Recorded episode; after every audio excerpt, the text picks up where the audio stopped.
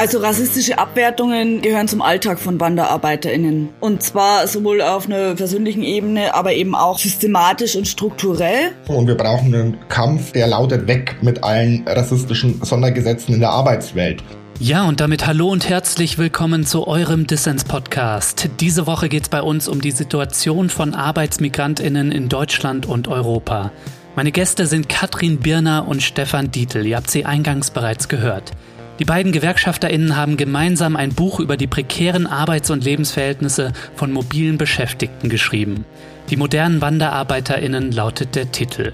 Mit Katrin und Stefan spreche ich über die rassistische Ausgrenzung und Ausbeutung, die Arbeitsmigrantinnen tagtäglich erleben und was wir dagegen tun können. Mein Name ist Lukas Andreka, ich freue mich wirklich sehr, dass ihr dabei seid.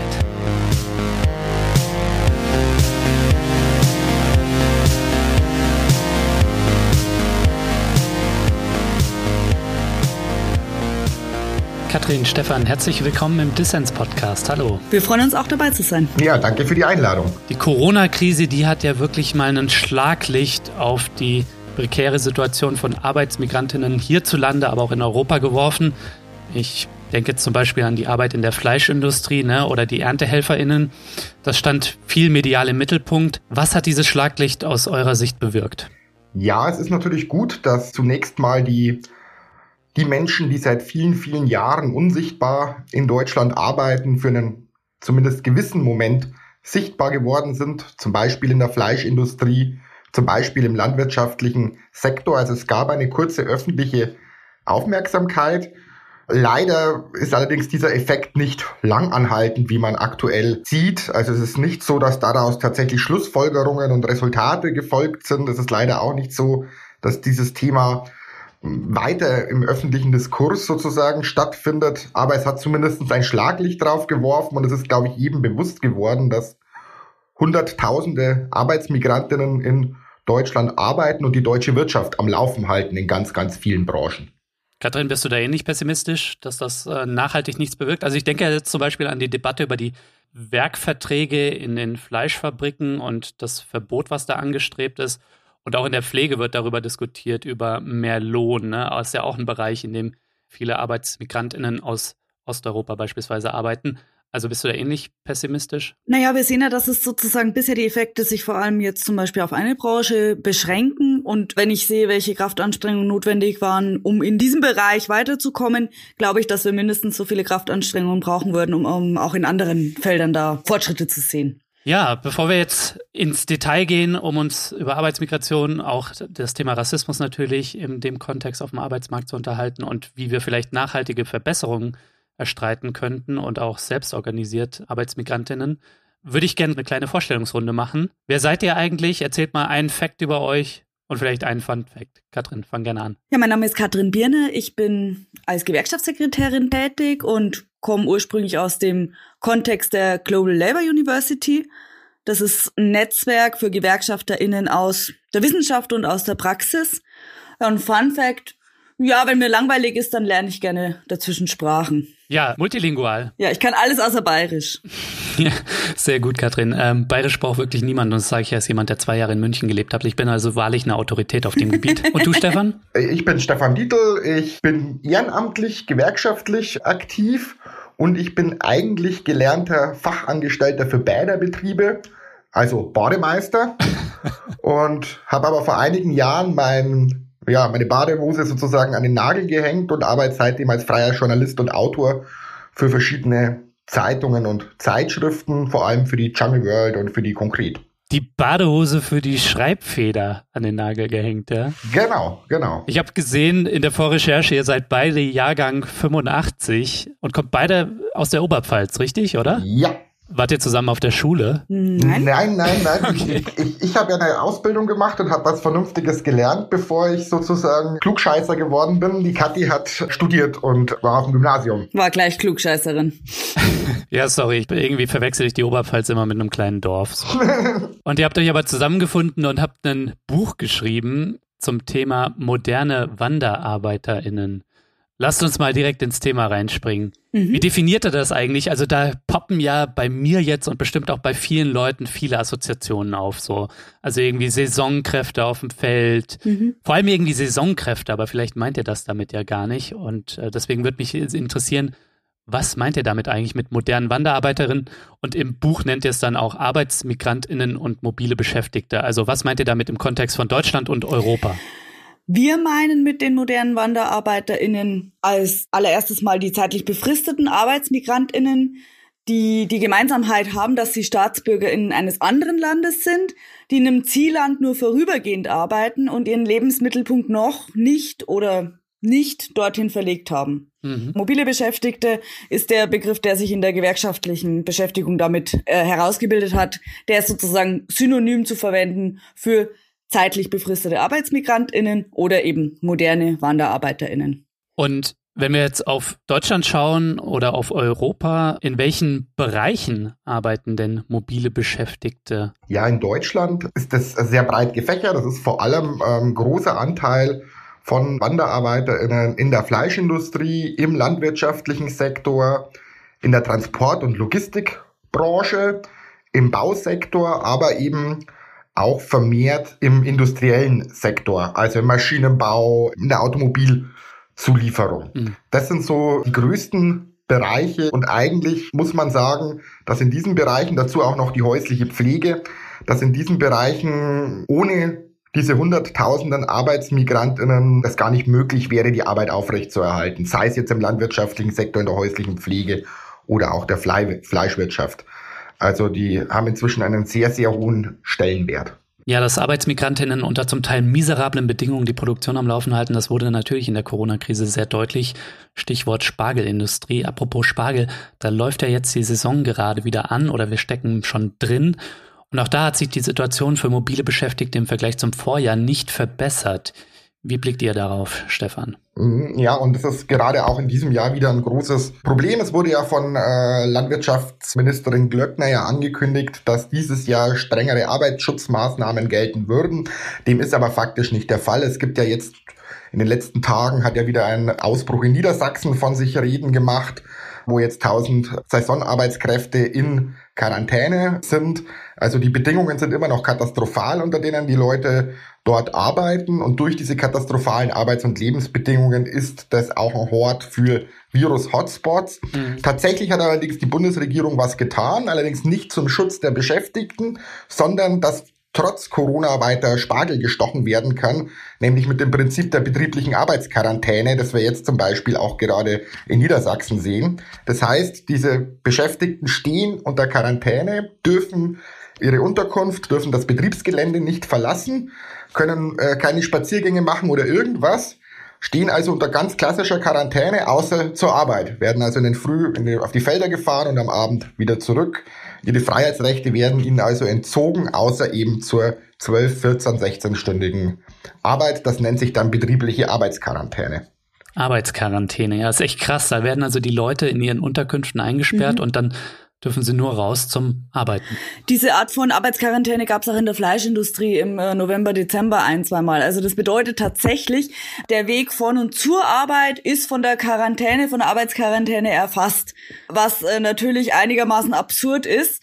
Wie gesagt, in anderen Branchen gab es das teilweise auch und jetzt eben im Zusammenhang mit der Fleischindustrie und jetzt eben auch mit der Landwirtschaft ist es das jetzt das Mittel, äh, was da angewandt wird. Deswegen zeigt sich schon, dass da der Schutz der Beschäftigten und der Gesundheitsschutz nicht unbedingt im Vordergrund steht. Ja, die Forderung, dass die Betriebe entsprechende Hygienemaßnahmen umsetzen müssen, um den Infektionsschutz zu gewährleisten, beispielsweise die beengten Wohnverhältnisse zu verbessern, die hat sich nicht durchgesetzt und ganz im Gegenteil, durch die Arbeitsquarantäne scheinen jetzt die Betriebe auch um das herumzukommen, auf Kosten der Beschäftigten. Warum hat sich diese Politik da durchgesetzt? Ja, der Hintergrund ist natürlich ganz eindeutig, dass der Profit weitergehen muss. Weil was war sozusagen die Problematik, warum überhaupt über die Großbetriebe gesprochen wurde letztes Jahr? Da gab es nämlich normale Quarantäne, was zum Teil bedeutete, dass natürlich wie überall, wo ähm, zum Beispiel, wenn Betriebsangehörige in Quarantäne massenhaft geschickt werden, dass dann natürlich zum Beispiel erstmal nicht weitergewirtschaftet werden kann diese Art von Arbeitsquarantäne ist natürlich jetzt eine Brücke, wie das Wirtschaften weitergehen kann auf dem Rücken der Beschäftigten und die Profite weiter erzielt werden können. Und wozu das dient, sieht man jetzt auch in der Fleischindustrie zum Beispiel, war ja das große Problem eben im letzten Jahr der Betriebsschließungen. Tönnies äh, ist da ja noch im Gedächtnis und im Moment klagt ja Tönnies gegen den Landkreis und gegen diese Anordnung damals den Betrieb äh, zu schließen und wird äh, nicht unwahrscheinlich auch Recht bekommen, dass er Schadenersatz bekommt für diese Zeit, in der der Betrieb aufgrund der Masseninfektionen schließen musste. Auch das ein Hintergrund für diese Arbeitsquarantäne, denn wenn ich einen Hof schließe, weil aufgrund der katastrophalen Arbeits- und Lebensbedingungen sich da etliche infiziert haben, dann kann es sein, dass derjenige dann auch noch Schadenersatz sozusagen aus der Staatskasse bekommt für die Zeit, in der eben die Arbeit nicht weiterlaufen konnte. Mhm. Ihr seid ja beide entweder hauptberuflich oder ehrenamtlich GewerkschafterInnen. Ich habe gesehen, bei euch in der Oberpfalz gibt es auch Spargelbauern. Hm, ja, ja. Seid ihr da eigentlich in Kontakt auch mit ArbeiterInnen und dann möglicherweise auch ArbeitsmigrantInnen in eurer gewerkschaftlichen Arbeit? Also gerade hier in Ostbayern spielen natürlich gerade auch die Kontakte zu tschechischen Beschäftigten eine ziemlich große Rolle. Da gibt's auch äh, sehr, sehr lange schon Strukturen vom DGB hier vor Ort und deswegen ist man da äh, in relativ intensivem Kontakt, wenn da hm. ja Kolleginnen und Kollegen sich sozusagen austauschen wollen, wenn sie klären wollen, wie ist es jetzt mit ihrer Rente zum Beispiel, das ist da so ein Top-Thema. Und natürlich in unserer gewerkschaftlichen Familie zwischen den verschiedenen Mitgliedsgewerkschaften im DGB, die für die verschiedenen Branchen zuständig sind, äh, helfen und unterstützen wir uns natürlich gegenseitig, wenn gerade akut was los ist. Es ist ja so, für die Beschäftigten der Landwirtschaft ist ja die IGBAU sozusagen zuständig. Mit wem wir viel in Kontakt sind natürlich ist die Beratungsstelle Faire Mobilität, die eben auch gerade in diesem Bereich sehr, sehr aktiv ist und auch hier in der Region, wie Kathi schon erwähnt hat, Richtung Niederbayern, aber auch Richtung Franken zum Beispiel stark versucht, natürlich auch auf Feldern dort die Beschäftigten aufzuklären. Also da stehen wir mit den Leuten von Faire Mobilität natürlich in einem, in einem engen Kontakt. Natürlich ist es immer mal wieder so, dass es eben auch, wir, beschreiben ja im Buch verschiedene Streiks und Auseinandersetzungen auch äh, von Arbeitsmigrantinnen im Kampf um ihre Rechte. Und wenn da was ist, dann sind wir natürlich da weil da geht es dann nicht darum, wer für welche Branche sozusagen zuständig ist, sondern dass man gemeinsam dann Druck aufbaut. Zum Beispiel in der Bauwirtschaft, wenn da Leute um ihren Lohn betrogen wurden oder eben im Transport- und Logistiksektor. Ja. Ja, wir wollen nachher natürlich auch noch einen Blick auf selbstorganisierte Kämpfe von ArbeitsmigrantInnen in Deutschland werfen und natürlich auch darauf, wie man die rechtliche Situation und die Arbeitsbedingungen verbessern könnte und was möglicherweise jeder von uns tun könnte, also von den Leuten, die jetzt hier zuhören. Aber ich wollte zunächst einmal, Stefan, weil du es vorhin schon angesprochen hast, du hast von Hunderttausenden in Deutschland allein gesprochen und davon, dass ja wichtige Teile der Produktion gar nicht mehr ohne ArbeitsmigrantInnen auskommen. Gibt es denn da Zahlen und vielleicht auch aus welchen Herkunftsländern die Leute kommen. Jetzt, wenn man sich vor allem die innereuropäische Migration anschaut. Also weltweit ist es so, dass man so von 164 Millionen Arbeitsmigrantinnen ausgeht und äh, davon ausgeht, dass ungefähr die Hälfte sich auf Nordamerika und Europa verteilt, also auf Europa ungefähr 24 Prozent dieser 164 Millionen. Wie viele ganz konkret es genau in Deutschland sind, weiß man allerdings nicht, weil die Datenlage da wirklich äh, absolut mangelhaft ist. Äh, es wird relativ wenig erhoben, wer wann wo wie lange wohin und unter welchen Bedingungen mhm. ja tätig ist, weil ja eben sozusagen auch die Ausgangsbedingungen, Rahmenbedingungen sehr unterschiedlich sind. Wir wissen aber, dass es in manchen Branchen wirklich Hunderttausende sind. Im landwirtschaftlichen Bereich ist die Schätzung, dass von 1,1 Millionen Beschäftigten in der Landwirtschaft um die 300.000 Saisonarbeitskräfte sind, Arbeitsmigrantinnen sind. Und äh, zum Beispiel auch ist die Schätzung, dass im Bereich der häuslichen Pflege es ungefähr 500.000 Arbeitsmigrantinnen sind. Also alleine auf die zwei Branchen geguckt, sieht man schon, was für Dimensionen das eigentlich umfasst. Die meisten ähm, mobilen Beschäftigten in Deutschland kommen aus Osteuropa natürlich. Ähm, das liegt unter anderem am wirtschaftlichen Gefälle innerhalb Europas, auch an den Auswirkungen der Finanzkrise 2008, 2009. Viele kommen aus äh, Rumänien, aus äh, Polen, aus Bulgarien, aus Slowenien. Wir sehen aber inzwischen auch, dass es immer öfter ist, dass Firmen angemeldet werden in diesen osteuropäischen Staaten, also beispielsweise in Polen, beispielsweise in Slowenien und da dann Beschäftigte auch aus der Ukraine, aus Weißrussland, aus Georgien beschäftigt werden und nach Deutschland entsandt werden. Mhm. Und daneben ist in den letzten Jahren auch die Zahl der Menschen aus Südeuropa stark angestiegen, die als Arbeitsmigrantinnen nach Deutschland kommen. Aus Spanien äh, unter anderem, aber auch aus äh, Griechenland, aus Italien. Das liegt auch an den Auswirkungen der Finanzkrise 2008, 2009 dass da viele Menschen in den letzten Jahren sich vor allem in der Bauindustrie auch Menschen aus Südeuropa eben als Arbeitsmigrantinnen auf den Weg nach Deutschland gemacht haben. Da profitiert dann die Deutschland AG dann nochmal von der Sparpolitik, die sie massiv in diesen Krisenjahren mitforciert hat. Also es ist direkt das Resultat der Austeritätspolitik. Das lässt sich auf jeden Fall feststellen. Das lässt sich für die Länder Südeuropas feststellen, wo diese Austeritätspolitik ja auch einherging mit einer Zerschlagung gewerkschaftlicher Strukturen, mit einem massiven Sozialabbau. Und das lässt sich aber auch eben in Osteuropa feststellen, dass auch dort die Länder ja besonders von der Krise 2008, 2009 betroffen waren und auch von der deutsch verordneten Austeritätspolitik. Wenn wir einen Blick auf die prekären Arbeits- und Lebensverhältnisse von Arbeitsmigrantinnen in Deutschland, von mobilen Beschäftigten werfen, wodurch ist die Arbeit von Wanderarbeiterinnen vor allem gekennzeichnet? Ihr habt ja für euer Buch auch mit einigen Leuten gesprochen und habt euch die Situation in den verschiedenen Branchen, Fleischindustrie, Landwirtschaft, Pflege, Logistik angeschaut.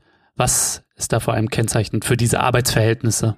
Wir beschreiben das so als eine ja, eine extreme Ausbeutung. Es sind lebensgefährliche Arbeitsbedingungen. Das sehen wir vor allem zum Beispiel in der Fleischwirtschaft mit massenhaft Arbeitsunfällen, aber auch in der in der Bauwirtschaft mit massenhaft Arbeitsunfällen. Also es sind lebensgefährliche Arbeitsbedingungen. Es sind die verschiedensten Methoden und Strategien zur Umgehung arbeitsrechtlicher und gesetzlicher Normen, zur Umgehung des Mindestlohns, zur Umgehung des Arbeitszeitgesetzes. Es wird mit massiven Drohungen und Einschüchterungen der Beschäftigten gearbeitet und es ist ein ja, mit einem massiven Lohnraub auch verbunden. Also die versprochenen Löhne werden so gut wie nie bezahlt. Es gibt die verschiedensten Methoden und Strategien zur Umgehung der Löhne im landwirtschaftlichen Sektor, zum Beispiel der Akkordarbeit, wo dann die Löhne niedrig gerechnet werden bis hin zu nicht aufgeschriebenen Stunden in allen Branchen sozusagen. Also es ist immer eine Verbindung von Arbeitszeit und Lohnbetrug. Also es sind katastrophale, prekäre Arbeits- und Lebensverhältnisse, unter denen die Leute hier in Deutschland tätig sind, weil eben die Verbindung auch da ist zwischen diesen Arbeits- und Lebensverhältnissen. Es ist eben nicht nur so, dass die Leute in der Arbeit ausgebeutet werden, sondern ihnen wird gleichzeitig noch Geld aus der Tasche gezogen, wenn es zum Beispiel um die Unterkünfte geht, die oftmals von denselben Netzwerken zur Verfügung gestellt werden, wie es auch bei den Arbeitsplätzen der Fall ist. Also es ist ein umfassendes System der Ausbeutung. Habt ihr für dieses umfassende System der Ausbeutung, wie du es nennst, ähm, vielleicht aus eurem gewerkschaftlichen Alltag, aus eurer Erfahrung beziehungsweise aus eurem Buch, aus eurer Recherche mal vielleicht ein Beispiel für unsere ZuhörerInnen, eine Geschichte, die das vielleicht verdeutlicht? Also eine Geschichte, die mich ähm, ehrlich gesagt ganz besonders auch berührt hat, das ist jetzt natürlich eher mal ein individueller Fall, allerdings äh, glaube ich steht der exemplarisch schon für sehr, sehr vieles, ist der eines kroatischen Bauarbeiters, der äh, nach Stuttgart kam und tatsächlich äh, nach kurzer Zeit dann äh, leider einen sehr, sehr, sehr schweren Unfall hatte, weil er von einem sehr schlecht gesicherten Baugerüst runterfiel. Und äh, kurz danach im Krankenhaus wurde dann auch schnell klar, dass äh, der Kollege zeitlebens querschnittsgelähmt bleiben würde. Und dann hat sich im Krankenhaus rausgestellt, dass anstelle des Arbeitsvertrages, von dem er dachte, dass er den ähm, unterschrieben hätte, dass er als Selbstständiger gemeldet worden war und dann natürlich auch entsprechend nicht äh, richtig krankenversichert war. Hm. Also zu diesem sozusagen tragischen Unglück kam dann auch noch die Auseinandersetzung mit den Sozialversicherungskassen und nur mit Hilfe von Faire Mobilität und Co. hat es dann erst nach dreieinhalb Jahren geklappt vor den verschiedenen ja, Instanzen in der Auseinandersetzung mit den deutschen Sozialbehörden, dass überhaupt die Berufsgenossenschaft, die ja anfangs nicht davon ausging, dass äh, sie für ihn zuständig ist als formal Selbstständigen, dass sie dann ihm äh, die entsprechenden Verhandlungskosten und auch äh, Umbau von Wohnungen und so weiter zur Verfügung stellen. Also das ist ein Beispiel, das mich sehr berührt hat und das in ja, kleiner Form nochmal zeigt, was passieren kann, wenn dieses System zuschlägt, in Anführungszeichen. Hm. Ja, was mich sehr beschäftigt hatte und was auch der Grund war, eigentlich wirklich auch mit den Recherchen für das Buch dann zu beginnen, war die Situation gerade im landwirtschaftlichen Sektor im letzten Jahr, unter anderem das Schicksal von äh, Nikolai Bahan. Ähm, Nikolai Bahan war einer derjenigen, der eben im letzten Jahr zur Ernte nach Deutschland kam. Es war ja damals schon so, es wurden ja dann Sonderflüge gechartert und es wurde alles unternommen, um noch irgendwie die Spargelernte zu retten. Also das war eine teilweise ja auch vollkommen hysterische Diskussion und Nikolai Bahan kam gemeinsam äh, mit seiner Frau eben aus Rumänien äh, nach Deutschland, hat da in einem baden-württembergischen Spargelbetrieb gearbeitet in der Nähe von Freiburg, hat sich dann in Deutschland mit Corona infiziert ist vollkommen klar, dass das äh, hier passiert ist. Er klagte vor seinem Ableben auch über Husten und Schnupfen, konnte aber keinen Arzt äh, sozusagen besuchen. Das wurde faktisch nicht zugelassen und er wurde erst nach seinem Tod dann, er ist am 11. April 2020 mhm. gestorben, war der erste Erntehelfer, der in Deutschland infolge einer Corona-Infektion äh, gestorben ist, wurde erst im Nachgang getestet und besonders übel war da auch der Umgang ähm, damit. Also die landwirtschaftlichen Verbände, die Bauernverbände haben da das Gerücht in die Welt gesetzt, er sei übergewichtig gewesen, es wäre gar nicht Corona, er sei übergewichtig gewesen und wäre an einem Herzinfarkt gestorben. Und das, als die Todesursache schon längst festgestellt wurde und auch Julia Glöckner hat sich als Bundeslandwirtschaftsministerin noch Tage nachdem das schon feststand, äh, zu Markus Lanz gesetzt und ein Millionenpublikum sozusagen als Erklärung präsentiert. Also da gab es kein Corona, sondern das wäre ein Herzinfarkt gewesen wegen Übergewicht. Als ich mich damit dem Fall beschäftigt habe, da Näheres recherchiert hatte, da auch was dazu geschrieben hatte, ist bei mir noch stärker das Bedürfnis gewachsen, das Buch zu schreiben. Ja, voll. Das bringt mich auch so ein bisschen zur Frage irgendwie, welche Rolle eigentlich in der Arbeitsmigration und dem politischen Umgang zumindest im Hegemonialen mit Arbeitsmigration, welche Rolle da Rassismus spielt. Nämlich äh, ist ja ziemlich offensichtlich, dass die Fälle, die ihr da beschreibt, dass das Leuten, die hier geboren sind und hier aufgewachsen sind, dass das denen so nicht passieren würde. Mhm. Also vielleicht könnt ihr mal schildern aus eurer Sicht, ne, jetzt, wenn wir uns die Themen Arbeitsmigration anschauen und vor allem irgendwie die prekären Arbeitsverhältnisse und die prekären Lebensverhältnisse, von denen die Leute da betroffen sind, welche Rolle spielen da rassistische Ressentiments und Ausgrenzung eben bei der Ausbeutung von ArbeitsmigrantInnen? Also rassistische Abwertungen äh, gehören zum Alltag von WanderarbeiterInnen. Und zwar sowohl auf einer persönlichen Ebene, aber eben auch äh, systematisch und strukturell. Man äh, sieht das zum einen eben im Umgang auch von Unternehmen mit den Beschäftigten, wie versucht wird hier zu äh, stigmatisieren, wie versucht wird den Beschäftigten selbst die Schuld an den Bedingungen zu geben. Also gerade im Zusammenhang jetzt auch mit Covid-19 wiederum im Bereich der Fleischindustrie hatte dann äh, der Fleischbaron Clemens Tönnis die WanderarbeiterInnen verantwortlich gemacht für die Ausbrüche, hat durchblicken lassen, dass sie diesen Virus quasi aus dem Heimaturlaub mitgebracht hätten.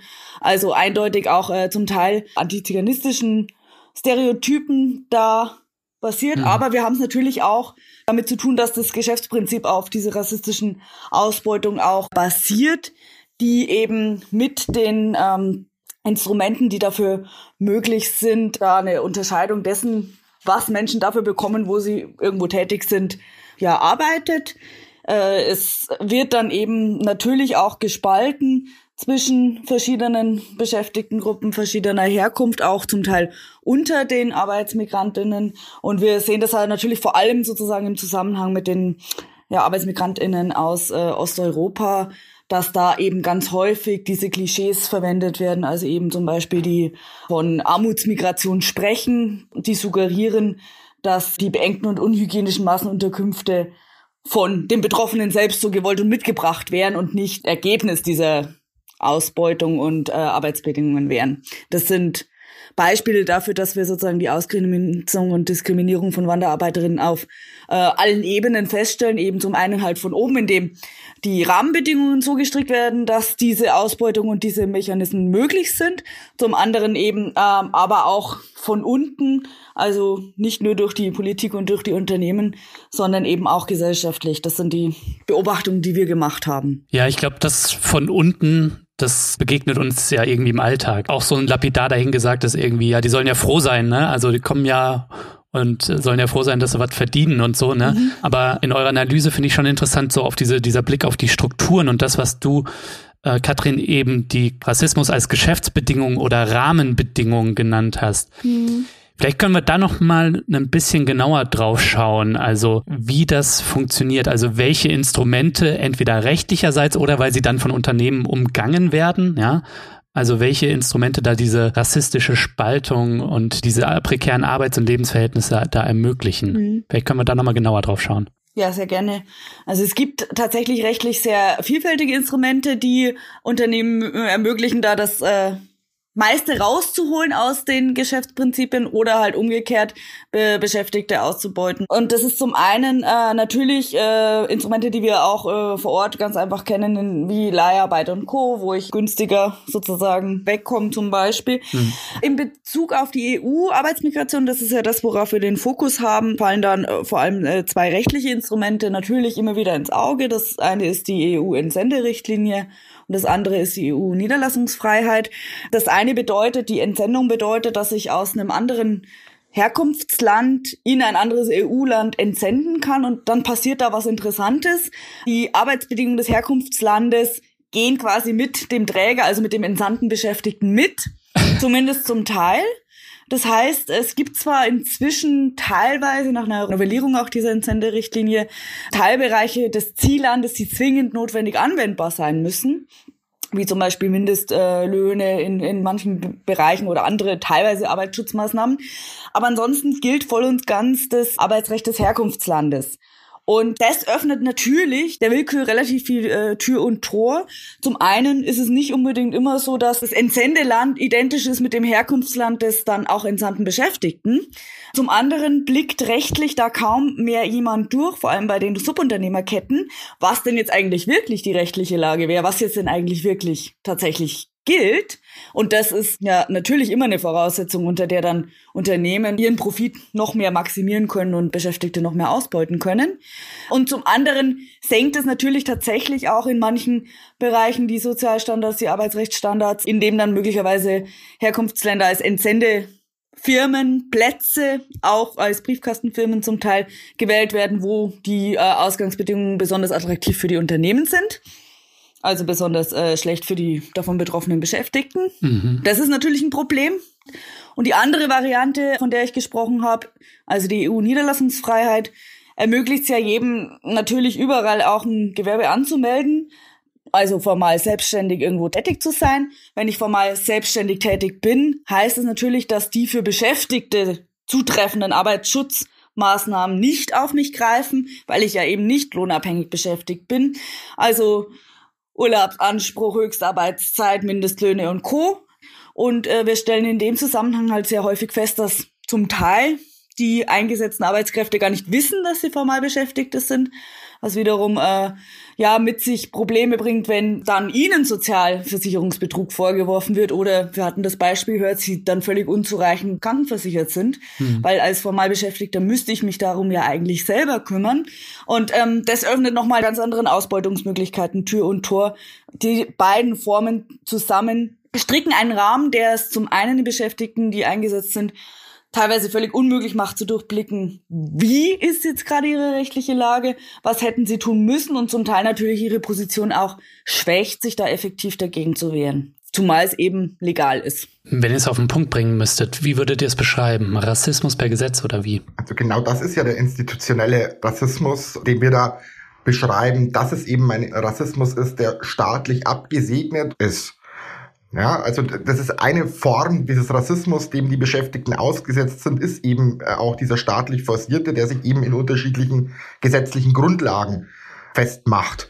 Und viele dieser Firmen in Osteuropa, auf die da gerne der Finger gezeigt wird, werden ja von denselben Subunternehmernetzwerken, äh, sage ich mal, betrieben, die hier in Deutschland auch in der Bauwirtschaft, in der Fleischwirtschaft, im Transport- und Logistiksektor tätig sind. Also viele dieser osteuropäischen Firmen sind auch schlicht Scheinfirmen deutscher Unternehmen. Mhm. Ja, mit der sie zwar ihren Firmensitz sozusagen exportieren, um billige Arbeitskraft zu importieren. Und das ist vom Gesetzgeber scheinbar gewollt. Genau dafür wurden eben die gesetzlichen Voraussetzungen in den letzten Jahren und Jahrzehnten geschaffen. Man muss hier von einem institutionellen Rassismus sprechen. Ich wäre euch dankbar, wenn ihr noch einmal den Aspekt Stamm- und Randbelegschaften, wenn wir darüber nochmal sprechen könnten, Klar, es gibt diese klassischen Branchen, irgendwie Landwirtschaft, Fleischindustrie, ähm, Logistik und so, an die denkt man sofort, ne? Den Paketzusteller, der einem das Paket die Treppe hochbringt. Aber du hast ja auch von Automobilzulieferern gesprochen, also so diesem Kern deutscher Industrie und irgendwie deutschen Normalarbeitsverhältnissen. Und da erleben wir auch irgendwie so eine, so eine Spaltung in den letzten Jahren in Stamm- und Randbelegschaften und darin auch eine Ausbeutung von ArbeitsmigrantInnen. Vielleicht könnt ihr auf den Aspekt nochmal kurz eingehen und wie das funktioniert. Also wir sprechen ja im Buch von einer doppelten Peripherisierung. Was ist damit gemeint, wenn wir von einer doppelten Peripherisierung sprechen? Einerseits äh, sprechen wir davon, dass Arbeitsbedingungen, die man bisher vor allem aus dem globalen Süden kannte, auch im globalen Norden sozusagen eine immer größere Rolle spielen. Stichwort mhm. Werkverträge und äh, prekäre Solo-Selbstständigkeit, informelle Beschäftigung, die seit Jahren eigentlich die Ökonomie auch im globalen Süden tragen, dass die eine immer größere Rolle hierzulande spielen. Das ist die eine Seite dieser Peripherisierung. Und die andere ist, dass diese prekären Beschäftigungsverhältnisse immer mehr vom Rand der Ökonomie ins Zentrum vordringen. Also wie erwähnt, es war vorher eben ja, im landwirtschaftlichen Sektor ist schon seit vielen, vielen Jahren diese Saisonarbeit äh, prekär. Es gibt eine weit über 100 Jahre alte Geschichte der Ausbeutung von ErntehelferInnen aus Osteuropa in Deutschland. Was wir aber feststellen, ist, dass eben diese prekären Beschäftigungsverhältnisse informelle Beschäftigung in Form von Solo-Selbstständigkeit, Werkverträgen, aber auch Leiharbeit immer mehr ins Zentrum der Produktion sozusagen vordringen, ins Zentrum der Ökonomie äh, vordringen, nicht nur bei Automobilzulieferern, sondern zum Beispiel auch bei BMW in Leipzig äh, ist inzwischen ein Großteil der Beschäftigten entweder über Subunternehmen beschäftigt oder über Leiharbeit. Also wir stellen das auch in den klassischen deutschen Leitbranchen des Maschinenbau und der Automobilindustrie fest. Und da nimmt dann wiederum die Arbeitsmigration, sage ich mal, eine Sonderrolle ein. Also wir sehen diese Beschäftigungsverhältnisse ja in allen Bereichen wachsen. 40 Prozent der Beschäftigten hierzulande in Deutschland sind inzwischen prekär beschäftigt. Bei Arbeitsmigrantinnen stellen wir das eben noch deutlicher fest, dass hier faktisch überhaupt keine sozialversicherungspflichtige Beschäftigung mehr stattfindet, dass durch diese besonderen Ausbeutungsmechanismen, diesen institutionellen Rassismus, diese Ausbeutung noch besser, sage ich mal, funktionieren kann. Also wir haben es hier wirklich mit einer, ja, mit einer Ökonomie der Prekarisierung von Arbeitsverhältnissen zu tun. Mhm. Und ich glaube, das ist auch das, was die deutsche Exportwirtschaft inzwischen, sage ich mal, kennzeichnet, weil diese Branchen, die wir da beschreiben, die sind ja auch zum nicht unwesentlichen Teil Exportbranchen. Die Fleischwirtschaft zum Beispiel, die deutsche Fleischwirtschaft exportiert 20 Prozent dessen, was hierzulande in Deutschland geschlachtet wird. Deutschland ist inzwischen die Schlachtbank Europas, wo aus ganz Europa, aus den Niederlanden, aus Belgien, aber auch aus Osteuropa Fleisch importiert wird, billige Arbeitskraft importiert wird und dann wieder Fleischprodukte exportiert werden. Hm. Genau, man muss natürlich eben einfach auch feststellen, dass Deregulierung und äh, Prekarisierung den gesamten Arbeitsmarkt treffen aber natürlich äh, Menschen nochmal unterschiedlich betreffen, je nachdem, äh, welche sonstigen Sicherungssysteme sie äh, im Zweifel nochmal haben. Also natürlich ist äh, jeder mit einem Arbeitsverhältnis ohne jegliche soziale Absicherung äh, sehr vulnerabel, sehr verwundbar. Wenn dann aber dazu nochmal kommt, dass ich ähm, auch noch abhängig bin in puncto Unterbringung und Aufenthalt äh, von weiteren Dritten, die mich auch ausbeuten, dann macht mich das noch verwundbarer. Das ist äh, sozusagen ein Teilaspekt, den man dann quasi äh, berücksichtigen sollte, vor allem wenn mhm. dann häufig die Arbeitsmigrantinnen eben einfach auch völlig isoliert von der Mehrheitsbevölkerung arbeiten und leben müssen und der Aufenthaltsstatus manchmal eben auch direkt mit dem Arbeitsverhältnis nochmal zu tun hat. Das ist sozusagen der Teil äh, Unterschied, wenngleich, wie Stefan gerade vorhin auch schon ausgeführt hat, die grundsätzliche Prekarisierung und Deregulierung feststellbar ist. Und ein Kennzeichen des postmodernen Kapitalismus ist, dass eben an jeder Stelle ständig optimiert wird, outgesourced, nochmal outgesourced, nochmal neu zusammengesetzt, um sozusagen überall die Profite noch mehr zu maximieren und dabei eben äh, der Grad der sozialen Absicherung bei sehr, sehr, sehr vielen Beschäftigten inzwischen äh, stark gesunken ist. Ja, wenn wir das alles konstatieren, wie Migration im Kapitalismus mit Ausbeutungsverhältnissen eng verbunden ist, ähm, euer Buch fällt ja irgendwie auch die Veröffentlichung in die Veröffentlichung eines anderen Buches, nämlich Katrin, du, du ahnst es schon, worum es jetzt geht, mhm. nämlich in die Veröffentlichung des Buches von Sarah Wagenknecht. Ne? Das habt ihr ja auch mitbekommen. Ne? Da sind wir alle nicht drum herum gekommen, um ihr schönen Schinken, die Selbstgerechten. Und die hat ja mal wieder ihrer migrationsfeindlichen Haltung ähm, ja Ausdruck verliehen. Ich paraphrasiere jetzt mal kurz ihr Argument so und ähm, hätte dann gerne, dass ihr darauf reagiert, nämlich sie sagt, dass die Löhne in vielen Branchen sanken, sei, Zitat, allein wegen der hohen Migration nach Deutschland möglich, Zitat Ende. Also die Logik ist so ein bisschen offene Grenzen und Migration würden die Konkurrenz auf dem Arbeitsmarkt verschärfen und unseren Reichtum, also den der Deutschen irgendwie bedrohen. Ne? Ähm, mich hätte interessiert, was ihr als Linke, als GewerkschafterInnen, was ihr darüber denkt. Naja, das ist natürlich auf mehreren Ebenen Unsinn, ähm, wie insgesamt recht vieles in dem Buch von Sarah Wagenknecht, weil betrachtet man dieses jüngste Buch jetzt, da fällt ja mehreres auf. Also erstens mal steht sie für eine ja, für eine rückwärtsgewandte, nahezu reaktionäre Sicht auf die kapitalistische Vergangenheit ja auch der, der BRD. Also es schwingt überall dieses Loblied auf das äh, fordistische Zeitalter der 50er und 60er Jahre mit, äh, ein zutiefst verklärendes Bild. Das finde ich auch ein gutes Beispiel so ist für den Zustand äh, linker Kritik. Ne? Die damaligen Kämpfe der Arbeitenden dagegen eigentlich nur Anhängsel der Maschine zu sein, das kommt bei Sarah Wagenknecht schlicht äh, gar nicht vor. Es ist ein komplett verklärendes, rückwärtsgewandtes äh, Bild so auf die kapitalistische Ökonomie der 50er und 60er Jahre. Und was tatsächlich besonders ärgerlich ist, ist sozusagen, dass sie eben teils Sachen behauptet, die sie eigentlich besser weiß. Also zum Beispiel das benannte, dass Migranten eben nicht die Löhne deutscher Kollegen drücken. Dafür gibt es tatsächlich genügend empirisches Material, um das auch nachzuweisen, dass dem genau eben nicht der Fall ist. Also für den sinkenden Löhne hierzulande ist sicher nicht wachsende Zuwanderung verantwortlich, sondern es lässt sich relativ klar bestimmen, was dafür sozusagen verantwortlich ist, nämlich die Weltmarktkonkurrenz und nicht zuletzt die deutsche Politik der Umstrukturierung des Arbeitsmarkts, der Neoliberalisierung des Arbeitsmarktes unter Rot-Grün, wo diese ganzen prekären Beschäftigungsverhältnisse wie Leiharbeit, wie reihenweise Befristung, wie Werkverträge und ähnliches überhaupt erst geschaffen bzw. erst aufgeblüht sind. Und genau diese Arbeitsverhältnisse sind ja auch der Grund, ein wesentlicher Grund für die soziale Schieflage in Europa. Nur so konnte Deutschland Export-Europameister werden, indem es mit billigen Löhnen ja die europäischen Nachbarn niederkonkurriert. Also es ist schlicht Unsinn, dass eine Arbeitsmigration Löhne drückt.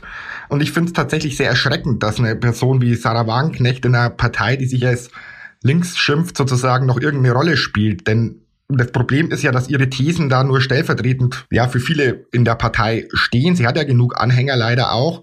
Und wie gesagt, man kann es eigentlich, dass dieses Buch, aber auch ihre vorherigen Auslassungen eigentlich nur als reaktionär, als rückwärtsgewandt und auch als nationalistisch äh, betrachten und sie stehen auch im Widerspruch zu jedem fortschrittlichen internationalistischen Gedanken. Also für uns als, sage ich mal, linke äh, Gewerkschafter gibt es da faktisch eben keinerlei Anknüpfungspunkte, weil es sowohl analytisch falsch ist und noch dazu daraus ja auch, das sieht man ja bei den Anhängern und Anhängerinnen von Sarah Wagenknecht ja auch äh, eine vollkommen falsche Praxis erwächst. Es geht darum, äh, die Kolleginnen und Kollegen aus anderen Ländern, die hier gezwungen sind, sozusagen zu arbeiten, zu organisieren und nicht noch restriktivere Maßnahmen sozusagen zum Schutz des deutschen Arbeitsmarkts durchzusetzen.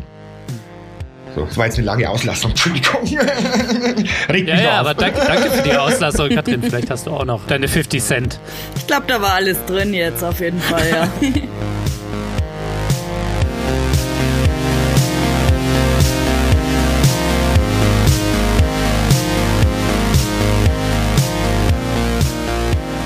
So Leute, an dieser Stelle geht mal wieder ein fettes Dankeschön an alle meine Fördermitglieder. Ihr macht es möglich, dass Dissens für alle Leute da draußen unabhängig und kostenlos senden kann.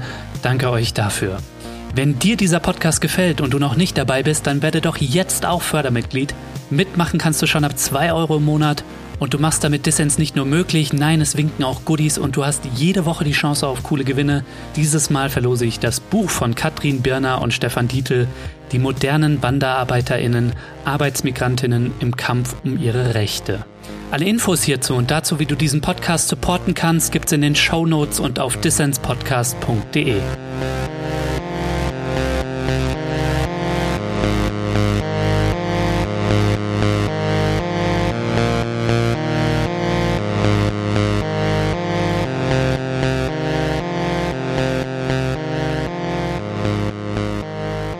Du hörst den Dissens-Podcast. Zu Gast sind die GewerkschafterInnen Katrin Birner und Stefan Dietl.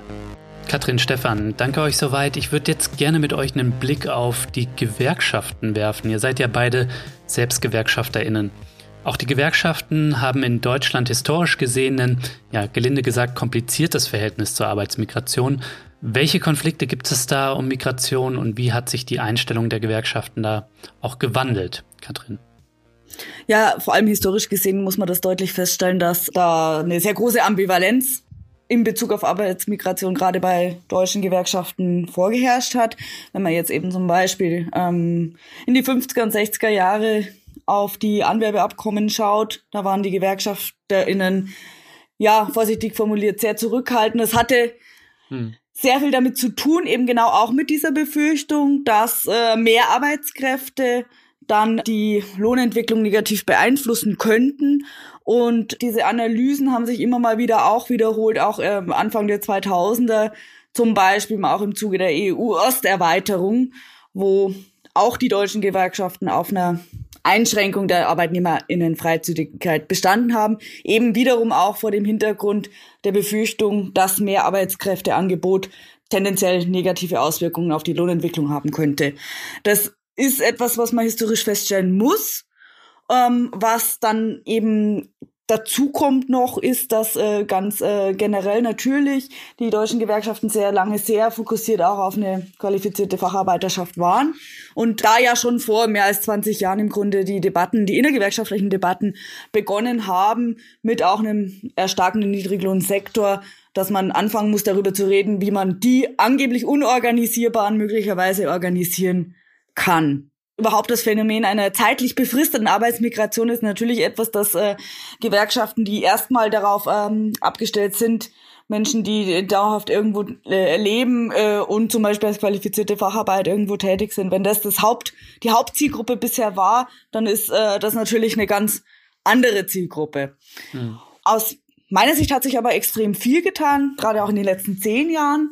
Es gibt ja inzwischen jetzt zahlreiche Angebote zur Unterstützung von äh, auch zeitlich befristeten Arbeitsmigrantinnen.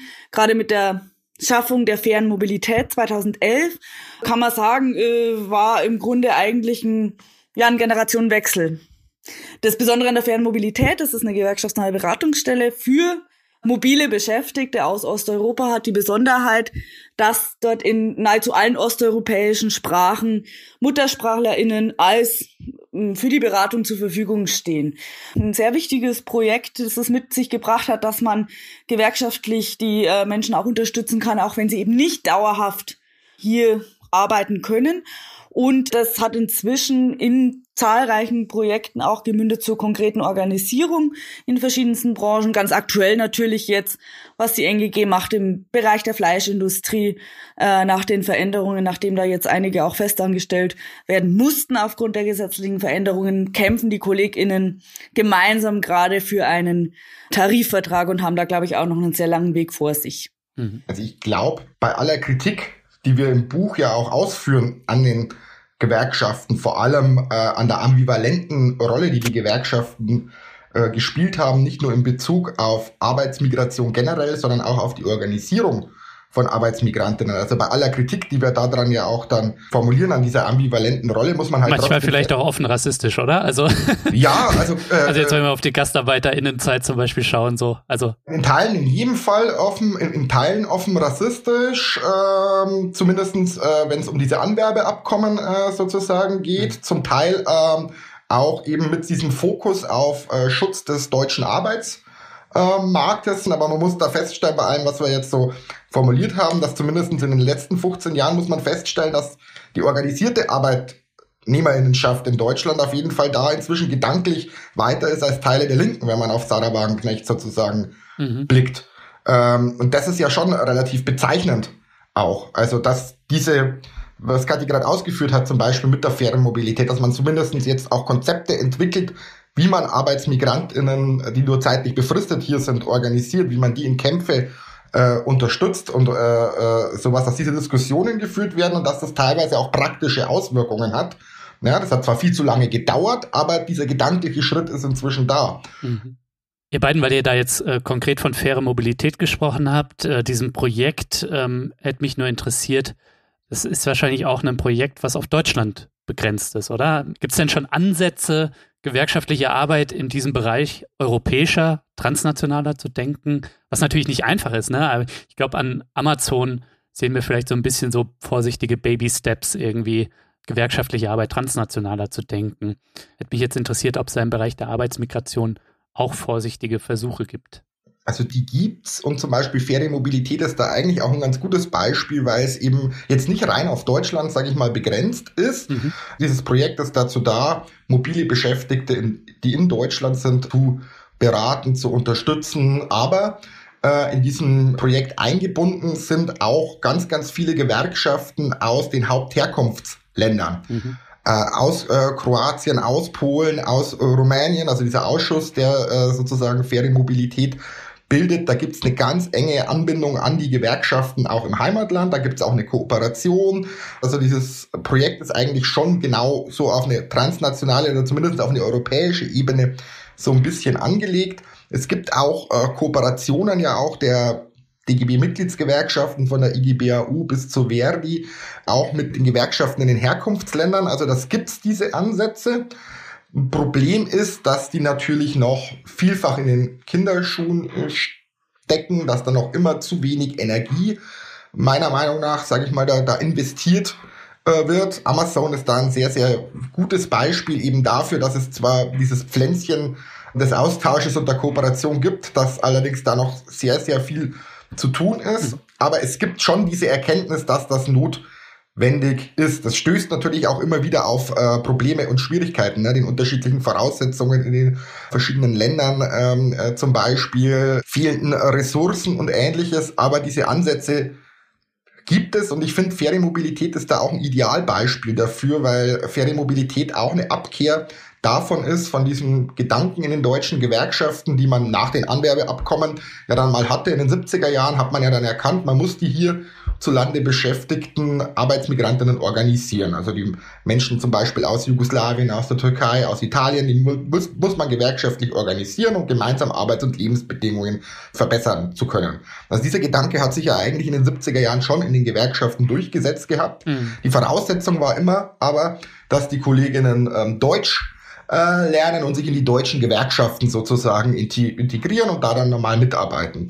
Das ist bei zeitlich befristeter Arbeitsmigration halt einfach was anderes, weil ein Erntehelfer, der erst zwei Monate in Deutschland arbeitet, dann nochmal zwei Monate in den Niederlande und dann nochmal zwei Monate in Großbritannien, natürlich nicht überall die Sprache lernt und überall da dann ein Gewerkschaftsmitglied sozusagen wird. Und faire Mobilität war das erste so Projekt auch, oder nicht das erste, aber das ist so der Ausfluss von dem Gedanken, hm, dass man da anders rangehen muss und da ja zum Beispiel eben mit Muttersprachlern arbeitet, die in der, in der Muttersprache beraten, in allen osteuropäischen Sprachen sozusagen Beratung anbieten und auch in, in den südeuropäischen Sprachen Beratung anbieten hm. und dass es eben jetzt auch Diskussionen in den Gewerkschaften gibt über spezielle Mitgliedschaftsmodelle für WanderarbeiterInnen. Die IGBAU hat das zum Beispiel jetzt als erste Gewerkschaft, die ist ja sowohl im Bausektor als auch im landwirtschaftlichen Sektor zuständig, hat jetzt ein spezielles Mitgliedschaftsmodell auch entwickelt für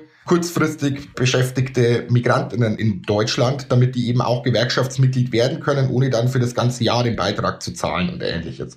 Ja, ich wollte gerade sagen, also eigentlich müssen da die Gewerkschaften doch viel mehr wie Netflix oder Spotify werden. Halt irgendwie so mit 9,99 Euro im Monat und äh, monatlich kündbar, oder? Hm, das ist eine, sag ich mal, ähm, es geht in diese, das Jahresmitgliedschaftsmodell geht so ein bisschen vom, vom Gedanklichen so in diese, in diese Richtung, dass man halt nur für die Zeit, in der man, also dass man zwar das ganze Zeit Mitglied bleibt, aber nur für diese Zeit, in der man auch in Deutschland mhm. arbeitet, sozusagen Beiträge abführt. Mhm. Man muss jetzt erstmal sehen, das gibt es noch nicht so lange, ob das funktioniert und wie das funktioniert, aber das ist zumindest ein, ein Ansatz. Also man muss es halt probieren. Mhm. Ein weiterer Ansatz ist ja, dass man darüber äh, nachdenkt, ob es quasi europäische Gewerkschaftsmitgliedschaft gibt.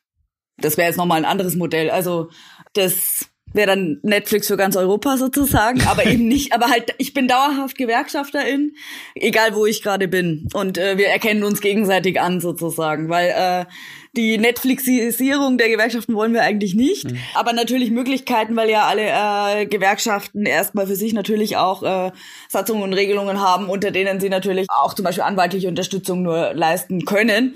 Um diese Hürden, die aus der zeitlich befristeten Arbeitsmigrationssicht ergeben, auch äh, satzungsrechtlich unter einen Hut zu bringen, sind das Modelle, die diskutiert werden. Und das finden wir wirklich extrem begrüßenswert.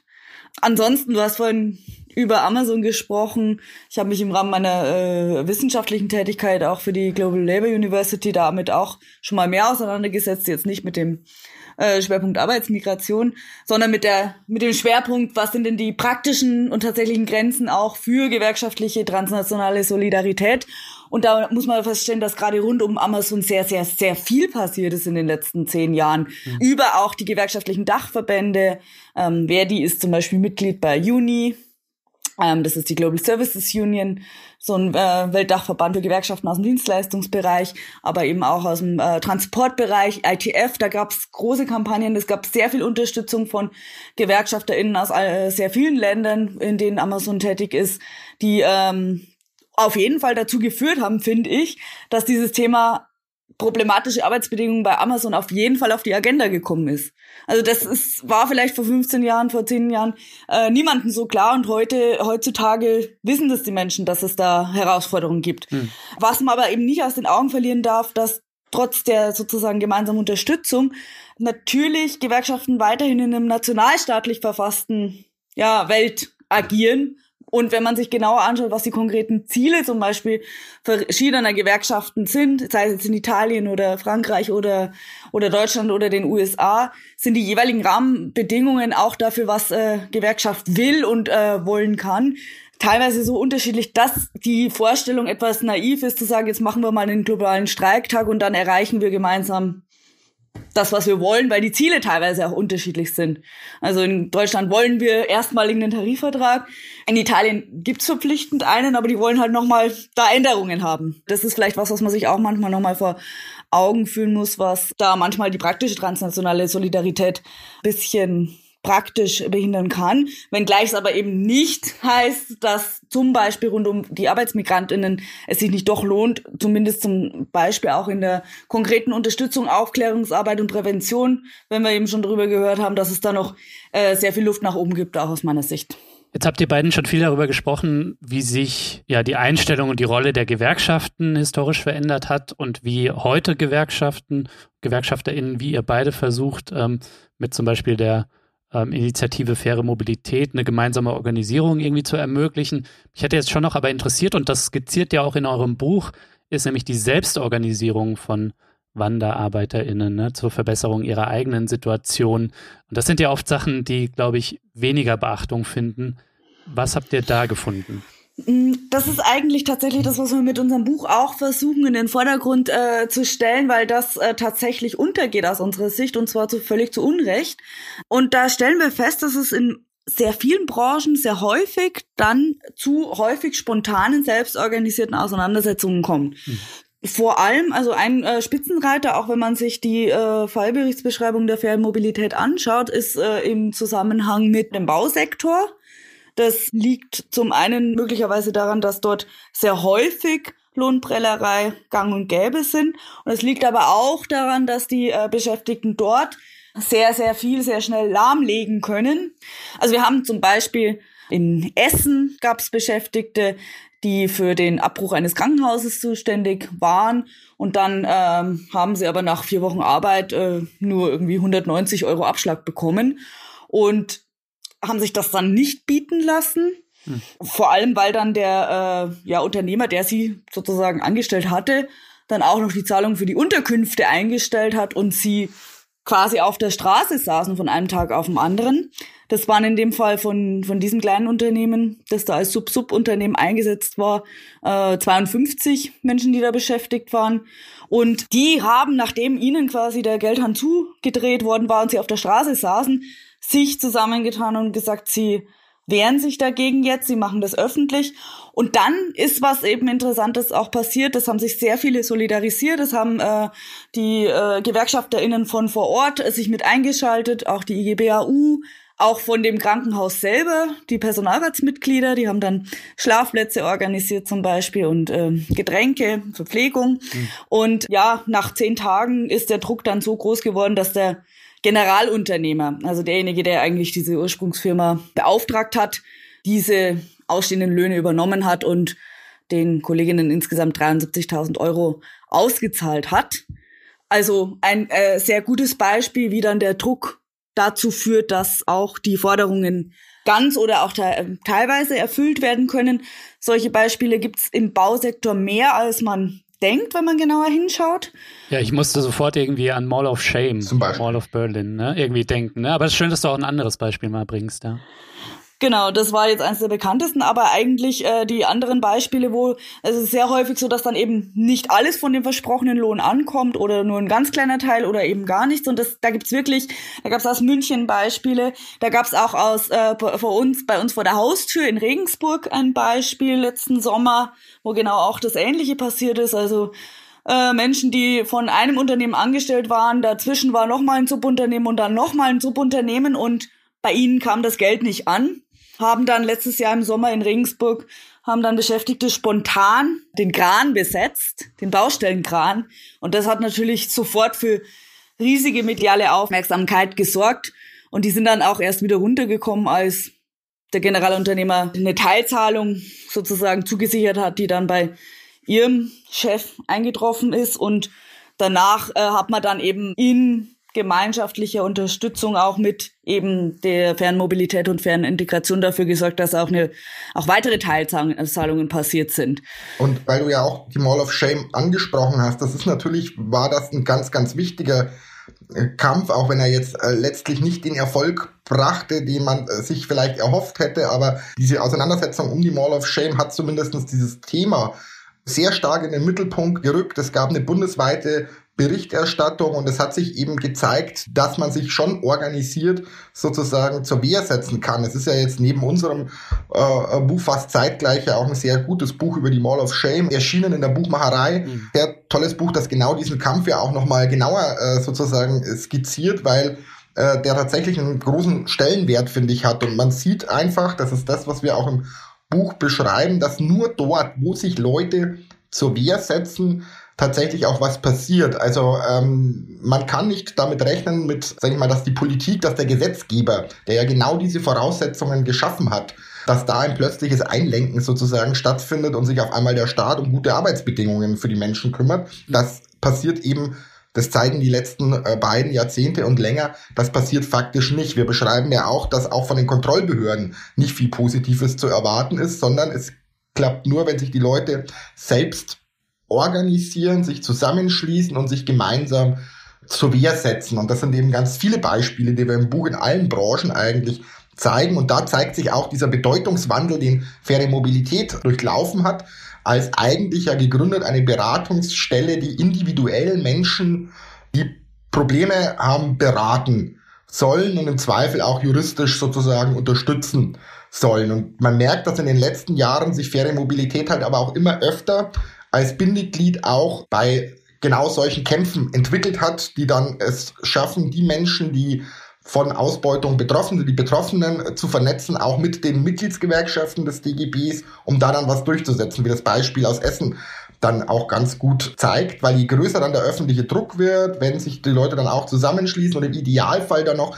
dieser Kampf über äh, diese eine Baustelle hinaus sozusagen stattfindet, sich also auch andere GewerkschafterInnen solidarisieren und das in die Öffentlichkeit tragen, dann sind da auch Erfolge möglich. Äh, so, das sind die mhm. Sachen, Beispiele, die wir auch im Buch beschreiben, dass dieser öffentliche Druck, dieses gemeinsame Zusammenschließen tatsächlich einen Effekt hat, während, wie gesagt, vom Gesetzgeber da wenig zu erwarten ist. Ja, ich finde, die Beispiele zeigen auch, dass so, ähm, startet ja oftmals damit so wilden Streiks, ne? Das ähm, mhm. sind auch immer so ein schöner Stich in Richtung deutscher Gewerkschafts- und Unternehmenskooperatismus, so irgendwie ein bisschen politischer Gefühl. Ja, genau, weil, weil sich der dann natürlich auch nicht erfüllt. Also in diesen Bereichen, also äh, ja. die Sozialpartnerschaft. Es gibt durchaus Sektoren, in denen die äh, Sozialpartnerschaft lange Zeit äh, für äh, Beschäftigte gar nicht so schlecht sozusagen funktioniert hat äh, in den 70er und 80er Jahren in den Bereichen, äh, in isolierten Bereichen für Facharbeiterschaft. Sorry, in der Autobranche klappt sie ja vielleicht dann auch zu gut, wenn wir uns die, die Klimafolgen anschauen. Ne? Aber ja, ich wollte dich nicht unterbrechen. Zum Beispiel, und selbst da klappt sie ja auch nicht mehr, weil äh, auch da ist dieses Modell dahingehend gescheitert, dass Leiharbeit und Werkverträge dort inzwischen auch dominieren. Ja. Und ich glaube, die deutschen Gewerkschaften müssen schon erkennen, dass dieses, diese Idee der Sozialpartnerschaft sozusagen, dass dieser, dieser Bonner Kompromiss, wie man es so schön nannte, eigentlich einseitig bereits lange aufgekündigt wurde. Also weil Sozialpartnerschaft oder diese diese Idee hieß ja mal, man hat Tarifverträge, man hat äh, Mitbestimmung und dafür gibt's eben ganz, ganz wenige Streiks nur.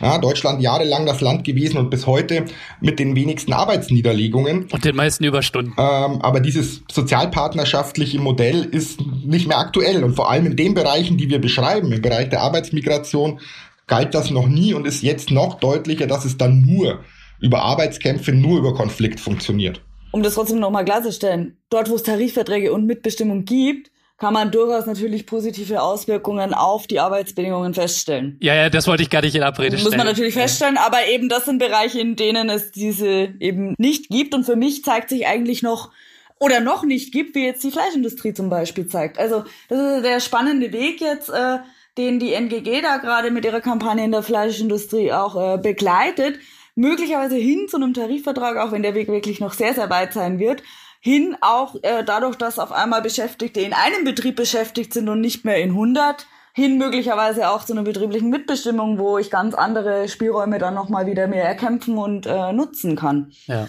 Ich schließe ziehe die Hauptlehre daraus, es gibt keine Umstände, unter denen Menschen sich nicht zusammentun und gemeinsam sich gegen Arbeitsbedingungen wehren können. Das ist eigentlich meine Hauptschlussfolgerung. Äh, die können noch so widrig sein, äh, Menschen, die sich zusammentun wollen und zusammentun müssen, im Zweifel auch, weil auch da möglicherweise eine Position Verzweiflung mit, äh, mit drinsteckt. Wir hatten jetzt ein, wir hatten einige Beispiele, in denen das so war, dass zum Beispiel bei den ErntehelferInnen im, im Spargelhof Ritter letztes Jahr bei Bornheim da haben die Teilzahlungen schlicht, hätten nicht mal dafür gereicht, um den Heimweg nach Rumänien bezahlen zu können. Also welche andere Option habe ich dann an der Stelle? Aber für mich ist eben wichtiger, dass sozusagen auch unter Umständen, wo man das nicht unbedingt erwartet, Menschen sich äh, zusammentun können und auch erfolgreich äh, ihre Forderungen durchsetzen oder eben teilweise durchsetzen können. Ja, ich wollte auch keinesfalls ähm, eine Entformalisierung von Arbeitsverhältnissen irgendwie das Wort reden. Ich bin für mehr Tarifbindung, aber es, es, es scheint mir auch, der, der Einfluss der Gewerkschaften ist da die eine Seite und er ist zum leider ja auch beschränkt und so. Und wir müssen, glaube ich, auch auf die Politik schauen und auf genau. die politischen Machtverhältnisse und politische Kämpfe, weil ohne eine, ja, ich sag mal, arbeits- und gewerkschaftsfreundliche Politik kommen wir dann auch nur begrenzt weit. Und ich denke, die wilden Streiks, die zeigen nur da, wo aus rassistischen und sonstigen Motiven eben nicht hingeschaut wird und im Sinne von Arbeitnehmern gehandelt wird, hm. da brechen dann solche Sachen eben hervor, ne? Und sie erhöhen auch diesen, was du ja nanntest, genau, es braucht diese politische Auseinandersetzung und genau dazu tragen genau diese Streiks ja auch bei, weil sie erhöhen den, sie erhöhen den politischen Handlungsdruck, hm. sage ich mal, und sie, sie zeigen ein Problem auf und setzen damit auch die Politik, die ja eigentlich ähm, jetzt nicht unbedingt das Interesse hat, Arbeits- und Lohnbedingungen äh, sozusagen zu verbessern, zumindest im Großteil nicht dieses Interesse hat. Sie setzen da die Politik eben unter Druck. Das ist, glaube ich, was, was man da auch immer wieder beobachten kann, dass nur dort, wo sich was rührt, dann tatsächlich auch ähm, der Druck auf die Politik wächst, zu handeln. Natürlich mit dem Interesse wieder für äh, Ruhe zu sorgen, ne? aber äh, nichtsdestotrotz kommen dabei ja dann Verbesserungen für die Leute raus und das ist ja das Wesentliche. Stefan, du hast eben erwähnt, ne, äh, dass wir auch sprechen wollen über staatliche Kontrollen, jetzt wenn es um Arbeitsmigration und wenn es um die prekären Arbeits- und Lebensverhältnisse geht. Denn angesichts der mitunter furchtbaren Arbeitsbedingungen von Migrantinnen ist so mein Gefühl, wird auch oft schnell danach gerufen, so Quick-Fix-mäßig. Wir brauchen halt mehr Kontrollen und eine bessere Ausstattung der Finanzkontrolle Schwarzarbeit. Ja, für alle, die es nicht wissen, die Finanzkontrolle Schwarzarbeit gehört zum Zoll und ermittelt zum Beispiel bei Verstößen gegen Arbeitsschutz, Lohnbetrug und Sozialbetrug. So und ich erinnere mich, ich bin ja bei Verdi Mitglied. Brav. kurz mal Werbung für Verdi machen. Ich kriege ja immer diese Mitgliedszeitung und da gab es dann irgendwie, glaube ich, Anfang letzten Jahres war es, glaube ich, gab es irgendwie diese Kontrollen im Bereich der Logistik, ne? also irgendwie Subunternehmen, so mit ähm, Paketbooten und so. Und da hieß es dann auch von Seiten der Gewerkschaften, ich glaube, es war dann der DGB mit einem allgemeinen Statement, so wir brauchen da mehr Kontrollen und eine bessere Ausstattung. So, und bei euch habe ich jetzt im Buch gelesen, ihr seid, was das staatliche Durchgreifen angeht, habt ihr so ein bisschen einen differenzierteren Blick. Vielleicht könnt ihr einmal schildern, wie arbeitet die Finanzkontrolle Schwarzarbeit und warum würde sich aus eurer Sicht durch mehr Kontrollen die Situation von WanderarbeiterInnen hm. nicht unbedingt verbessern? Ja, also wie, wie du ja gesagt hast, äh, natürlich kommt man als erstes auf die Idee, wenn man diese katastrophalen Arbeits- und Lohnbedingungen sieht, ja, da muss doch der Staat mehr kontrollieren, da muss doch mehr passieren. Und das ist auch oftmals die gewerkschaftliche Reaktion, also sowohl die Forderung nach mehr Kontrollen, aber auch die Forderung nach einer besseren Ausstattung der Finanzkontrolle Schwarzarbeit. Was ja auch stimmt, diese Behörde ist vollkommen unterfinanziert und kann Kontrollen gar nicht gewährleisten. Mhm. Was dabei eben gern hinten runterfällt, ist, ähm, dass man sich genauer anguckt, was die Finanzkontrolle Schwarzarbeit eigentlich leisten kann. Ja, und da muss man sich den Arbeitsauftrag anschauen. Der Arbeitsauftrag der Finanzkontrolle Schwarzarbeit ist Sozialversicherungsbetrug aufzudecken und dafür zu sorgen, dass äh, eben da eingezahlt wird in die Sozialkassen und die Aufgabe ist auch Mindestlohnbetrug aufzudecken. Das ist sozusagen die Jobbeschreibung so ein bisschen von der Finanzkontrolle Schwarzarbeit. In der Jobbeschreibung steht nichts davon, für bessere Arbeits- und Lohnbedingungen zu sorgen. Da steht auch nichts davon, dass wenn die in menschenunwürdigen Unterkünften untergebracht sind, was dagegen zu tun. Da steht auch nichts drin, gegen massiven Arbeitszeitbetrug sozusagen vorzugehen oder wenn die da 80 Stunden arbeiten, gegen Verstöße des Arbeitszeitgesetzes vorzugehen.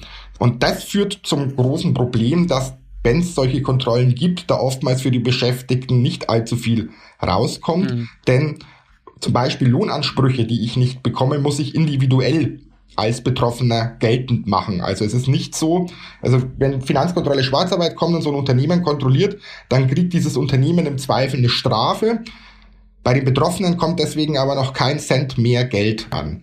Beim Sozialversicherungsbetrug, wo die äh, Finanzkontrolle Schwarzarbeit ermittelt, habe ich das weitere Problem, dass die Finanzkontrolle Schwarzarbeit in beide Richtungen ermittelt. Also nicht nur gegen den Arbeitgeber, sondern auch gegen den Arbeitnehmer faktisch. Ähm, das heißt, als Beschäftigter, der da zum Beispiel als Scheinselbstständiger tätig ist, und damit Sozialversicherungsbeiträge umgeht, kann es sein, dass ich ganz, ganz schnell im Visier oder eben die Betroffenen im Visier der Finanzkontrolle Schwarzarbeit landen. Den Fall gab es auch schon mehr als genug, dass Unternehmen kontrolliert wurden und dann äh, die Betroffenen, diejenigen, die unter Lohnbetrug und unter Ausbeutung zu leiden haben, diejenigen waren, die abgeschoben wurden, diejenigen waren, die Repressalien gekriegt haben, während der Unternehmer mit ein paar Euro aus dem Schneider war. Mhm. Das ist ein ganz, ganz, ganz großes Problem. Dazu kommt natürlich äh, auch das Auftreten der Finanzkontrolle Schwarzarbeit. Also die kommen auf eine Baustelle, kommen da vorgefahren, teils bewaffnet, steigen aus, kontrollieren die Leute. Das führt jetzt nicht unbedingt dazu, dass die Menschen denen irgendwie ihre Probleme anvertrauen oder ähnliches. Ja, die Leute kriegen auch klare Anweisungen, was passieren muss bei einer, bei einer, bei einer Kontrolle und die sagen alle brav, ja, ja, wir kriegen unser Geld, ja, ja, wir arbeiten acht Stunden etc pp. Also dieser auf Repression angelegte Ansatz funktioniert schlicht nicht und funktioniert auch wegen dem Auftrag der Finanzkontrolle Schwarzarbeit äh, schlicht nicht. Also eine Aufstockung dieser Behörde oder auch eine, eine teilweise Kompetenzerweiterung würde den betroffenen Beschäftigten nicht wirklich helfen. Mhm. Und wenn wir uns die ganze Ambivalenz da drin anschauen, also mir scheint, es geht mehr darum, was geht dem Staat verloren, ne, als was geht den ArbeitnehmerInnen verloren, ne? Genau. Aber die fand Finanzkontrolle Schwarzarbeit kann es vielleicht auch nicht sein, ne? Weil es geht ja auch um Mindestlohnverstöße, also um Lohnraub. Gab es jemals Ideen für die Reform des Systems Finanzkontrolle Schwarzarbeit oder haltet ihr das für möglich, diese Finanzkontrolle so zu reformieren, dass sie irgendwie ja aus eurer Sicht besser funktioniert? Also es gibt ganz, ganz viele Ideen zur, zur Reform der Finanzkontrolle Schwarzarbeit, auch in eine Richtung, die eventuell äh, besser wirken äh, würde.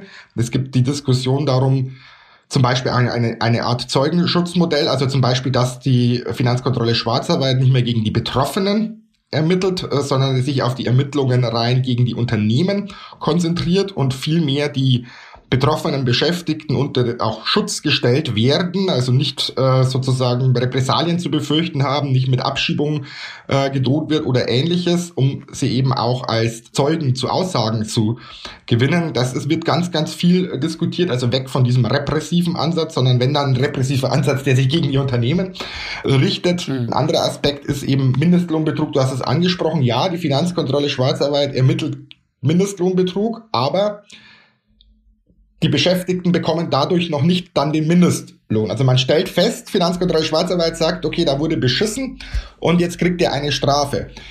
Allerdings diese Beschäftigten bekommen nicht das Geld, sondern das bekommt der Staat. Ja, also ne, es ist dann nicht automatisch so, dass sozusagen der Betroffene dann eine Nachzahlung erhält, sondern er muss weiter individuell Dinge geltend machen. Auch das, was, was Gewerkschaften zum Beispiel seit Jahren fordern, Verbands äh, klagerecht. Also dass dann nicht die einzelnen Personen, sondern dass dann die Gewerkschaft sozusagen vorgehen mhm. kann. Das gibt es auch in anderen Ländern. Also es gibt ganz viele Ideen zur Reform der Finanzkontrolle Schwarzarbeit. Allerdings wäre es dann eine vollkommen andere Behörde als die, die wir jetzt äh, vor Augen haben. Also es müsste der Auftrag geändert werden hin zum Schutz der Beschäftigten. Und das ist dann einfach eine faktisch vollkommen andere Behörde, als wir sie bis jetzt haben.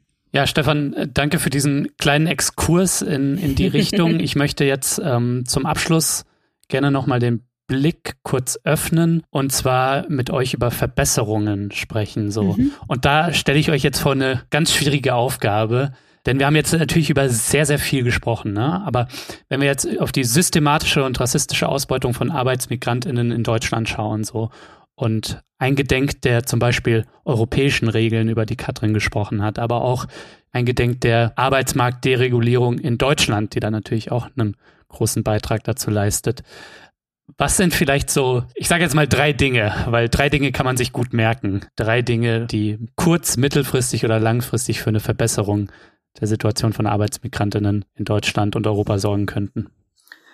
Ja, ein Punkt, der, ähm, den ich relativ wichtig finde, ist, äh, dass nicht sein kann, dass es äh, eine sozialversicherungsfreie Beschäftigung gibt, die zum Teil ja jetzt auch nochmal verlängert wurde. Das hm. wäre jetzt was, was ich sozusagen in Richtung Bundespolitik schicken würde als Forderung.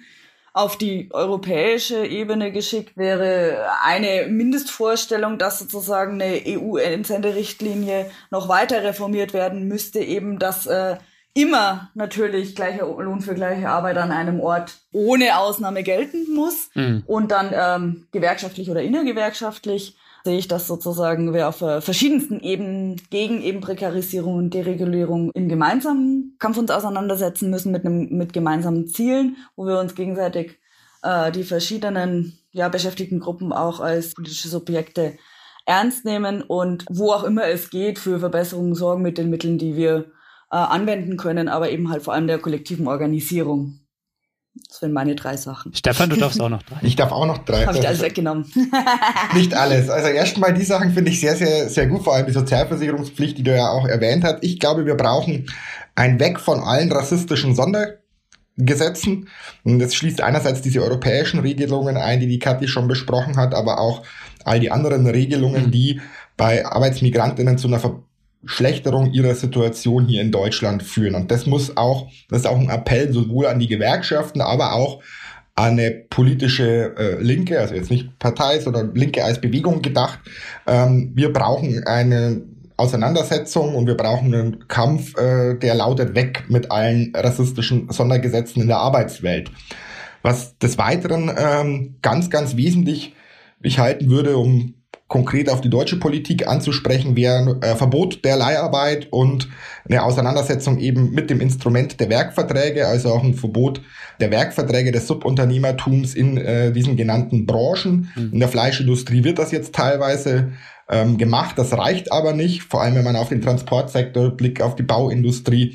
Aber das ist ja nicht nur etwas, was Arbeitsmigrantinnen betrifft, sondern ganz, ganz viele andere Beschäftigte auch. Also man muss jetzt eigentlich sowohl Gewerkschaft, muss gewerkschaftlich in die Auseinandersetzung gehen fürs Verbot hm, der Leiharbeit, aber das wäre auch eine direkte Anforderung äh, sozusagen, hm, eine, eine ganz konkrete politische Forderung, Wiederverbot der Leiharbeit und äh, eben auch des Missbrauchs von Werkverträgen dieser Subunternehmerketten, die zu verbieten. Das wäre ein ganz, ganz wesentlicher Punkt, der auch konkret wäre und mit dem man, glaube ich, auch in den Betrieben und in der Gesellschaft, äh, sage ich mal, mobilisieren könnte.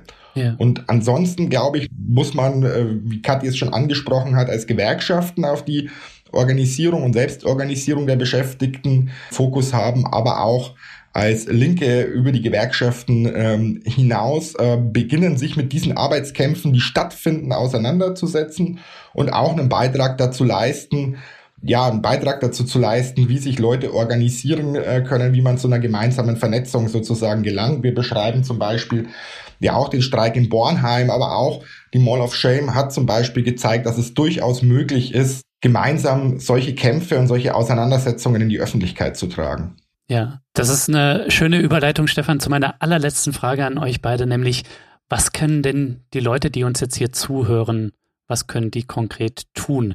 Weil wahrscheinlich ist die Mehrzahl von denen eben nicht Arbeitsmigrantinnen aufgrund ihrer Herkunft, aufgrund ihrer Bildung, aufgrund ihres Einkommens. Und wahrscheinlich ist es auch nur eine Minderheit gewerkschaftlich ähm, engagiert oder organisiert. Und die Solidarität zu organisieren innerhalb einer Branche unter den Bedingungen, die wir jetzt gegenwärtig im 21. Jahrhundert Kapitalismus erleben, ist schon nicht einfach, davon habt ihr schon gesprochen. Mhm. Aber die Solidarität, ich sag mal, zwischen Spargelesser, und ich bin ein leidenschaftlicher Spargelesser, und Spargelpflücker zu organisieren, das ist natürlich noch mal schwieriger. Deswegen, was können die Leute da draußen konkret tun? Ja, das Gute ist ja tatsächlich, dass, äh, wenn man genauer hinschaut, diese zeitlich befristeten ArbeitsmigrantInnen eigentlich allgegenwärtig sind auch wenn wir sie nicht immer sehen. Hm. Und deswegen wäre mein, mein erster Tipp mal genauer noch hinzuschauen, wo im unmittelbaren Umfeld dann da möglicherweise Beschäftigte unterwegs sind. Also sei es jetzt die Pflegekraft bei irgendeinem Bekannten oder sei es auf einer Großbaustelle um die Ecke, die da schon zwei Jahre ist, sei es äh, bei dem Speditionsbetrieb in der Nähe oder eben am nahegelegenen Spargelfeld. Das wäre sozusagen äh, mein aller, allererster Tipp, da mal genauer hinzugucken und dann aber auch mit den Menschen zu sprechen. Also die zu fragen, wie es ihnen denn gerade geht und welche Art von Unterstützung sie brauchen. Und das Dritte, das kann tatsächlich ähm, jede und jeder tun. Wir haben ja vorher schon oft beschrieben, dass dann Auseinandersetzungen oder wilde Streiks meistens spontan an irgendeinem Ort passieren. Wenn sowas ist, äh, kann man sehr effektiv unterstützen, indem man äh, eben auch auf die diejenigen, die das tun, zugeht und fragen, welche Unterstützung sie brauchen, also Schlafplätze, Essen oder eventuell auch rechtliche Unterstützung oder ein, ein Sprachrohr zur Lokalpresse, vielleicht jemanden, der einfach den von der Lokalpresse anruft und darüber informiert. Äh, so banal kann es manchmal sein. Und im Hinterkopf behalten, dass für alle komplizierteren rechtlichen Fragen, weil davor haben ja Menschen oftmals Angst, was soll ich denn denen sagen? Ich weiß es ja gar nicht genau, wie es ist keine Sorge, erstens ändert sich ständig und zweitens weiß es sonst auch fast niemand auf den ersten Blick bei den Subunternehmen. Also tatsächlich keine Sorge. Dafür einfach im Hinterkopf verhalten, dass es sowas wie faire Mobilität und faire Integration gibt, die ja genau eben dann mit Rat und Tat mit zur Seite stehen können, um äh, zum Beispiel juristische Ansprüche mit auseinander zu glauben, wo das manchmal ein bisschen ähm, schwieriger ist. Also keine Scheu, da vor Menschen Unterstützung anzubieten. Die sagen dann schon, was sie gerade im Moment tatsächlich brauchen. Und ein bisschen und auch mal nachzuhaken, was sich hinter so dem einen oder anderen Beschäftigungsverhältnis auch in der Umgebung möglicherweise verbirgt. Ja, Katrin, ich fand, du hast wirklich einen schönen Bogen geschlagen von, ähm, ja, es fängt da erstmal damit an, hinter den Warenfetisch zu schauen, ne? Und sich zu fragen, wer produziert da eigentlich was für mich, unter welchen Bedingungen, ne, als Konsument? Und dann im Idealfall auch noch praktische Solidarität üben, ne? Und sich vielleicht auch noch, um das zu ergänzen, politisch kann man sich auch engagieren, ne? Äh, entweder für Gewerkschaften oder ich denke jetzt zum Beispiel an das Lieferkettengesetz. Ja, da haben ja auch ähm, NGOs, Gewerkschaften und viele andere Organisationen über Jahre erstritten, dass da im globalen Süden nicht unter Bedingungen gefertigt wird, äh, die furchtbar sind und die wir hier nie zulassen würden, so, ne? Genau, also es geht auch darum, den notwendigen politischen Druck äh, auf die Straße zu tragen, ins Internet zu tragen und in die Betriebe zu tragen. Also es geht nicht nur um eine Säule, sondern es geht darum, den politischen Druck, sei es in Bezug auf Lieferkettengesetz, sei es in Bezug auf Werkverträge, Leiharbeit, Prekarisierung der Arbeitsverhältnisse, da den Druck aufzubauen. Und dafür hat ja jeder so seine eigene Sphäre, in der er sozusagen wirken kann, sei es mit Demonstrationen auf der Straße, mit Hashtag-Kampagnen im Internet oder eben als Einzelner, der seinem Abgeordneten sagt, hey, tu doch da mal was. Katrin, Stefan, danke euch vielmals, dass ihr hier wart. Ich habe super viel gelernt. Dankeschön. Ja, wir danken auch nochmal für die Einladung. Danke für die Einladung.